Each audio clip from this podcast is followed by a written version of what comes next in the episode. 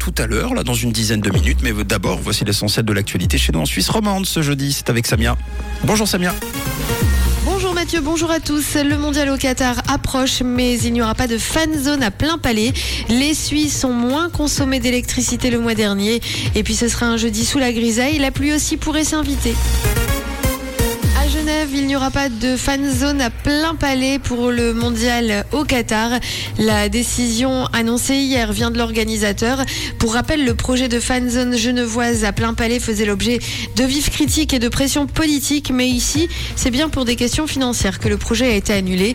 Une perte importante et le risque que les exploitants des stands subiront un manque à gagner a finalement motivé la décision. Les économies énergétiques ont déjà commencé en Suisse. La consommation électrique est en recul de 13% pour le mois de septembre selon les chiffres publiés par Swissgrid, gestionnaire du réseau. Il semblerait que la campagne de la Confédération pour économiser l'énergie commence à porter ses fruits. Rappelons tout de même que le mois de septembre a été particulièrement chaud, ce qui peut également euh, participer à l'explication. Légiférer spécifiquement sur le cyberharcèlement, c'est inutile. C'est en tout cas la position du Conseil fédéral. Euh, d'après un rapport approuvé cette semaine, le droit pénal en vigueur permet déjà de punir les victimes de cyberharcèlement. Il n'y a donc pas lieu d'introduire des dispositions spécifiques comme le demandait un postulat du national. Un nouveau retard pour Ariane 6. La fusée ne volera pas avant fin 2023.